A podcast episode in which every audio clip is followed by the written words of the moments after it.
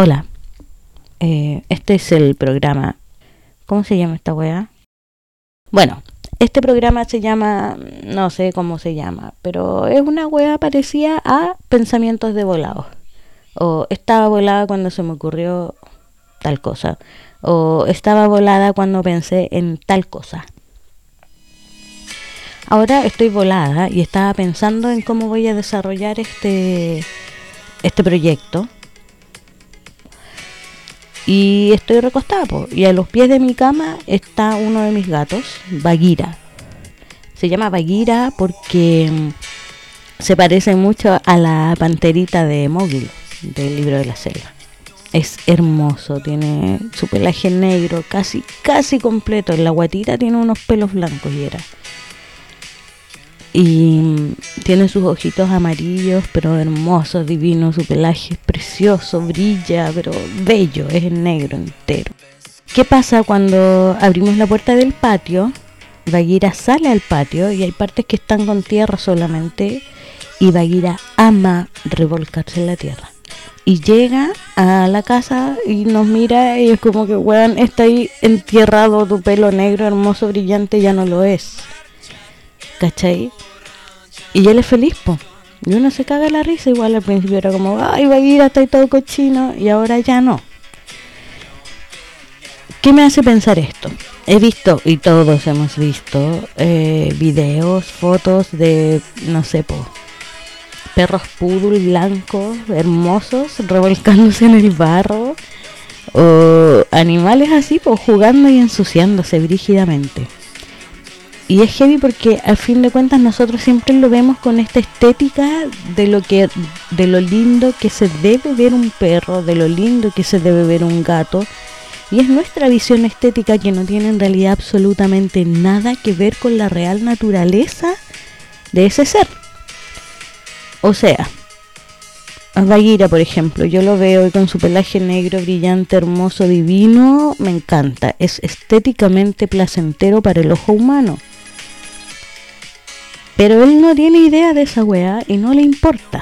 Él sale y se refriega en la tierra y él es feliz.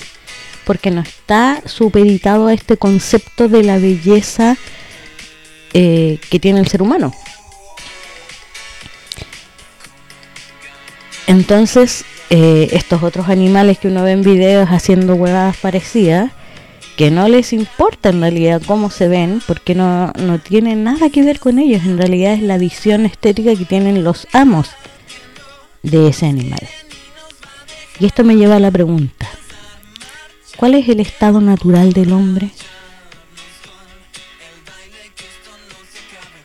Si nosotros fuéramos la mascota de otra persona, de otro ser, no de otra persona, y esta, esta persona, este ser, nos tiene bajo una estética que este ser considera aceptable. Llamémosle este ser hoy en día mercado, cultura.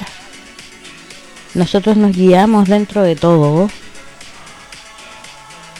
bajo ciertas normas de estética y de salubridad que son las que nos manda el mercado o la cultura. ¿Cuál es el estado natural del hombre? Yo sé que, por ejemplo, si yo me voy, a mí me encanta jugar en el huerto, bla, bla, bla, bla, bla. Y si estoy mucho rato ahí, bien, vale, lo paso la raja y todo, pero salgo de ahí y mis manos sucias con tierra me molestan, me molestan mucho, me las tengo que lavar de inmediato. Entonces creo que no sé si ese sea mi estado natural, el estar en contacto con la tierra. O quizás es una incomodidad ganada por los años de cultura, qué sé yo. Entonces esa es mi pregunta. ¿Cuál es el estado natural del ser humano? Probablemente cada ser humano tiene un estado natural que le agrada a sí mismo, porque no todos los gatos se revuelcan en la tierra, así que no todos los seres humanos necesariamente vamos a ser iguales. Supongo, no sé, es lo que pienso porque estoy volando. ¿Cuál es el estado natural del ser humano? ¿Cada cuánto tiempo se bañaría? ¿Se peinaría? ¿Se dejaría crecer la barba? ¿Se la deja crecer nomás? Hasta que ya no pueda más. No sé cómo es el estado natural de una barba Porque sé que hay hombres que no les crece mucho y llega un punto, pero hay otros que les llega al ombligo la wea. Qué cuático. Esa es la pregunta. ¿Cuál es el estado natural del ser humano?